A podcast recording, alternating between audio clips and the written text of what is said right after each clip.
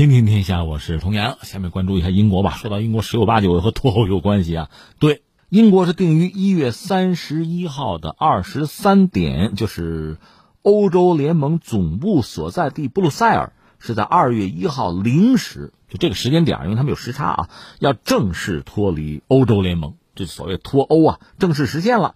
英国政府在十七号呢。就说要在三十一号呢，要发行纪念币啊、升国旗啊、倒计时啊，纪念这个特殊的日子。英国脱欧啊，你想吧，将来人们看历史课本，这是很重要的一幕啊，历史事件呢。其实你说英国历史上确实有非常多的重大的事件，你像什么大宪章啊、什么工业革命啊，啊，说起来很多。那脱欧想必在未来的这个历史课本上会大书特书，浓墨重彩有一笔。当然，人们现在争一个什么事儿呢？伦敦有一个地标叫大本钟啊，是不是在三十一号二十三时会鸣响？响不响？你说这还值得争？你想让它响不就响吗？不一定。为什么？我给你解释啊。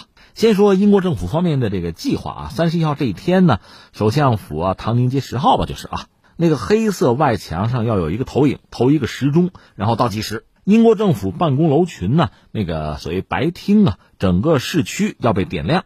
作为一个灯光秀吧，英国议会广场上所有的旗杆要悬挂米字旗。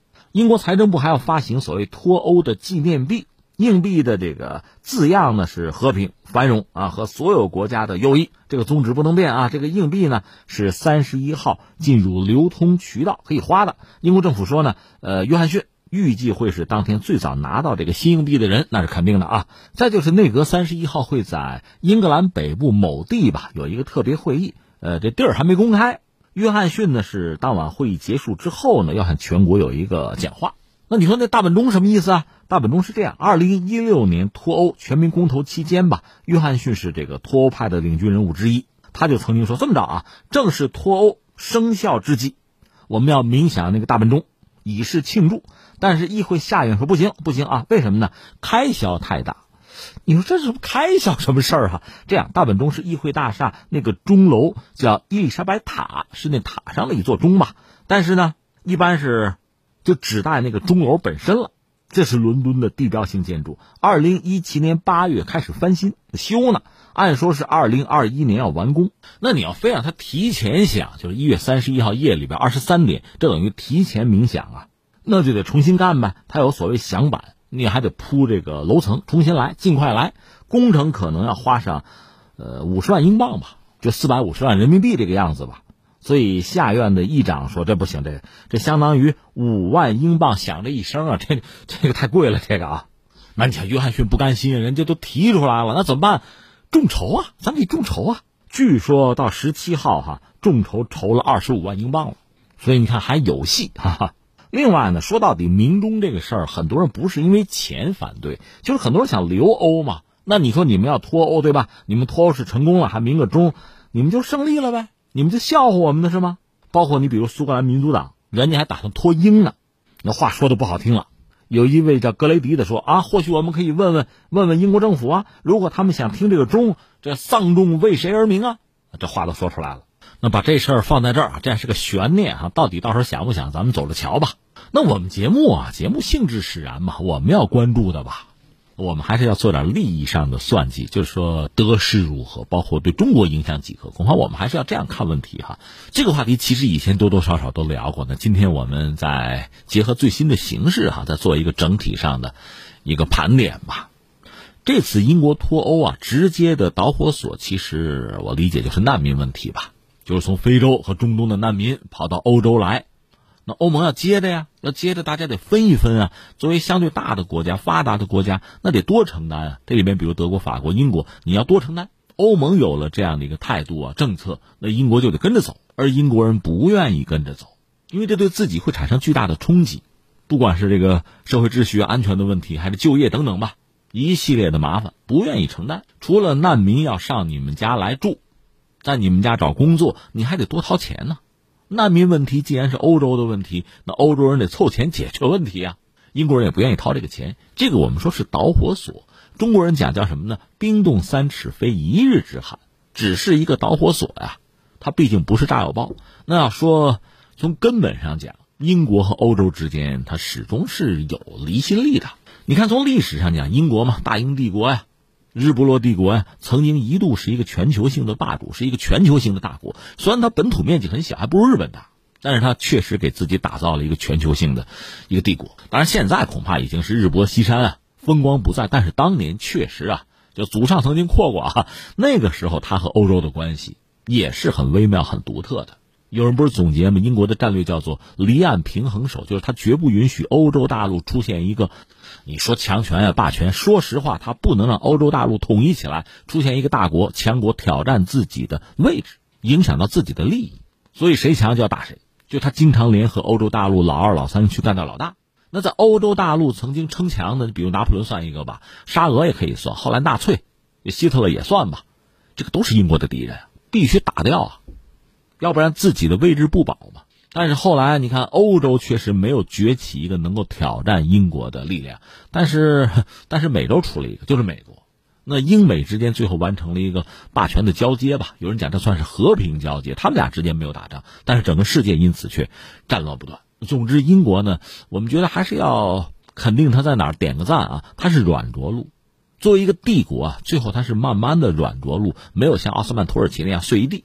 但是他现在显然也不是全球的这种一流的霸主级的国家了。可是他和欧洲的这个关系，彼此之间相互了解的这个风格，其实没有特别大的改变。那在二战结束以后呢，英国也曾经考虑加入欧共体。欧共体就是德法抱团之后逐渐形成的一个东西嘛，欧洲大陆啊。但是当时戴高乐主政法国的时候是不接纳英国的。但是英国人也看到加入欧共体的好处，就是一个统一的大市场。我们曾经讲，我们国内的经济，我们开个玩笑，这还得谢谢秦始皇啊，统一中国啊，统一了文字，我们有一个统一的大市场，一直到今天，在市场经济条件下，这个大市场的价值啊、作用，国内市场啊，一下子体现出来。欧洲国家都很小，很碎裂，从这个传统啊、文化呀、宗教啊，就各个领域吧，它很难再统一成一个大国。但是呢，如果通过欧盟这个方式，之前的欧共体啊，能够形成一个相对统一的大市场，那还是对各国都有好处的。其实你看看，就说我们中国啊，在全球范围内最大的贸易伙伴谁？欧盟啊。第二呢，曾经是美国，这不这两年有贸易摩擦吗？成了东盟。那美国排到第三位。当然，现在签了第一阶段贸易协议之后，哈，贸易额肯定会大幅度的增加。那美国会不会成第二？哈，那咱们走着瞧。那我的意思就是说，欧盟一旦抱团成为一个统一的大市场的话，那其实对所有的成员还都是个好处，是个福音吧。那英国当然也不会看不到，所以就愿意加入，就抱团嘛。但是加入之后发现会有一些问题。如果英国比较弱啊，像一些东欧国家那样也还好，他比较强，在欧洲国家里啊，那他觉得自己就要吃亏，因为整个主导欧盟政策的还是德法，因为欧共体最早也是人家抱团搞起来的嘛，你是后来的。这要论所谓创始成员国，还真没你什么事儿啊。但是你加入欧盟得按欧盟的规矩来啊。咱们通俗点说，一你入这个群、入这个圈子，会费你得交吧？你经济又比较强，你算是大国，你得多交啊。再就是各种各样的责任义务你得承担吧？大国吗？你得扶助弱小啊。再就是很多欧盟的统一的这个贸易政策你得遵守啊。那你就不能特立独行了。当然，你进去之后也有很多好处。如果说人才是一个池子，如果说这个劳工是一个池子，对英国这样的国家，还有一些科技合作的项目什么的哈，因为毕竟你欧洲加在一起人口多，所谓众人拾柴火焰高嘛，所以你看对英国对其他所有的欧洲国家都是这个样子，有一个利弊相权的问题，你利大于弊你就加入，如果反之，那恐怕加入在里面意思就不大了。英国和其他，特别是和德法比起来，你说德国、法国没有英国的顾虑吗？德法经济不也发达，不也块大吗？但是你比较一下啊，英国确实它在这个坎儿上，它就骑在这个临界点上，他觉得相对合算就进入，如果不合算他就想退出，他这个临界点显然比德法要低。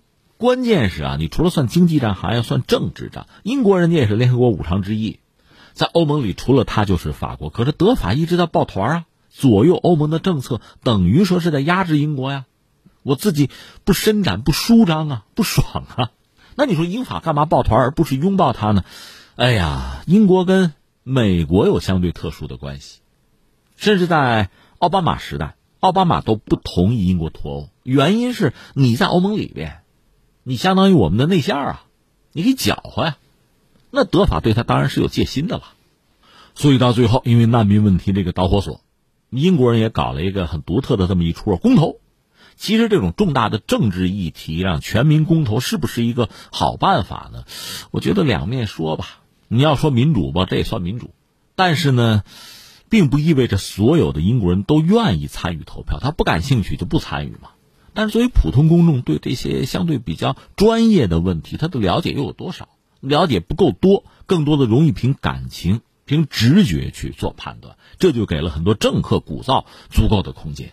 那看谁能够有说服力，能影响民众呗。那总之，最后投票的结果呢，大概是一半一半。脱欧的呢，这个比例稍高一点，这就下决心要脱欧。所以还有很多人到现在也反对脱欧，想再搞一次公投，看来是不现实了。那我们就大概盘点一下，英国一旦脱欧呢，它的利、它的好处大约是什么？一个呢，还是就不用交这个欧盟的会费了。另外，在欧盟里的这个相关的义务，比如援助义务。甚至像之前像欧元区那欧债危机对它的影响，就拖累英国发展这一系列的问题，就等于说是化为乌有了。再就是欧盟一系列的像什么生产标准啊、呃监管法规啊这些事情，对英国就形不成约束了。英国人一直认为欧盟的一系列的规则呢，让自己的生产成本是增加了，甚至有人算增加三百多亿就英镑啊，那这笔钱算省下来了，可以干别的用嘛。另外，你要加入欧盟呢。那意味着人员可以自由流动，包括甚至像学生，大量的其他欧洲国家的学生到你们家上学，你得给贷款呐，这个压力很大呀。当然，这个移民难民的问题也就解决了，不会抢占英国人自己的就业机会了。但是翻回来，你说光有好处，有没有坏处？也有。一个是你和欧盟其他国家，就和欧盟本身的关系就变了。你们现在的关系顶多是就世贸组织 WTO 那个水平，那意思就是说。中国跟欧盟是什么关系？你英国跟欧盟现在是什么关系？要想进一步，那再谈吧。当然他们会继续谈，重新再塑造一个关系，重新去达成贸易协定吧。但是和以前肯定不能比，否则的话，这个欧托的就太占便宜了。再就是很多涉及到科技啊、科研的项目，原来是欧洲很多国家一起做，英国实力比较强吧，但是和德法、意大利这样的国家。它是有合作，现在这个合作怎么办？另外，关键是欧盟可以给一些支持，就财政上给支持。现在这恐怕就没了。另外，欧盟毕竟整个体量是比较大的，中国很重要的贸易伙伴嘛。现在你等于把欧盟给拆了，欧盟也变小了，英国的影响力也会变小。而且，你和欧盟的关系，它原来一些问题，比如英国啊，和北欧有这个渔业资源的争夺，血域战争嘛，和西班牙、直布罗陀都有领土的纠纷。以前是在这个北约呀、欧盟的盘子内部，大家可以协商。那现在你要退出欧盟，有的时候，那你说欧盟本身站队往哪边站，肯定不能往你这边站了。还有就是涉及到军事领域啊、反恐协作什么的、情报互换这些问题，恐怕和以前就不一样，今非昔比啊。当然就得重新谈了，也不一定谈不下来，但是你要让渡更多的利益吧。那下一个问题，英国一旦脱欧，经济会怎么样？我只能说，目前我们看到的状况，因为我们是观棋的嘛，呃，这折腾两年多了，这两年多呢，呃，资本，就全球的资本啊，具体到很多企业，美国的企业也好，欧洲的企业也好啊，对英国其实一直在施加压力，因为不管怎么说，这是一个重新洗牌的机会，是一个变数吧。那我们打算撤呀，啊，走人呐，除非你给我更好的条件，这不就提个要价吗？现在看来，这两年多到现在吧。很多这个跨国公司啊、大企业啊，嚷嚷着要撤、要裁员。不过目前看还好，比之前大家预测的还要乐观一点。就实际上真正的裁员啊、迁走啊，有，但是不像以前大家担心的那么剧烈。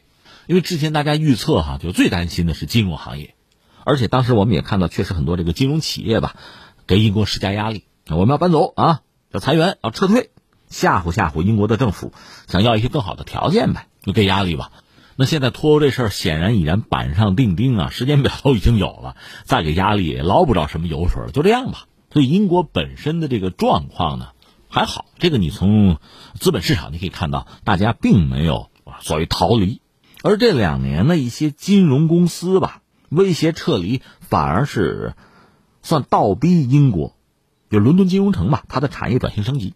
所以这两年英国在一些领域，包括这个高科技领域吧。人工智能什么的哈，金融科技这方面，区块链反而还是有所发展。这些行业在全球范围内呢，反而往前拱了拱，甚至排到前面去了，这算意外收获吧。那最后我们来看英国脱欧对中国的影响吧。这个我觉得三点，第一个说什么呢？还是要看看英国这个国家。我们刚才聊了，通过这个公投的方式就决定脱不脱欧，这个从逻辑上倒也说得通，但是确实冒很大的风险。你愿意说英国人自信也行，愿意说英国的政治家黔驴技穷也好吧，反正是这个样子。但是他确实有个底线。就是你看，约翰逊说：“我哪怕我我死阴沟里，我也要脱啊，无协议我也脱。”但是英国的政治体制最后还是限制住他，别无协议脱欧，别硬脱，因为那意味着非常大的损失。其实欧盟也是个双输的结果，你明天日子怎么过呀？对吧？所以最后这个底线还是保住了。这是英国这个国家在关键问题上，他自己还是哈心里有数吧，还靠谱吧，不是真正的杂乱无章。再一个呢？在欧盟内部，英国其实是一个自由贸易坚定的维护者吧。从这个意义上讲呢，和中国的关系，就欧盟和中国的关系，英国还是起了一个相对稳定器的作用。那英国脱欧意味着整个就欧盟规模也变小，英国呢也会出现一个耍单儿的时期啊。这说起来有意思啊，就是在欧洲的一干国家里边，呃，挪威就跟我们签了自贸，冰岛签了。他们都不能算是这个欧盟的成员国吧？那英国脱了欧也不是欧盟成员国了，和中国签自贸的可能性有没有？因为英国也需要，中国确实是一个很合适的目标，但这事儿能不能做成，恐怕还有一个国家你不能忽略，就是美国。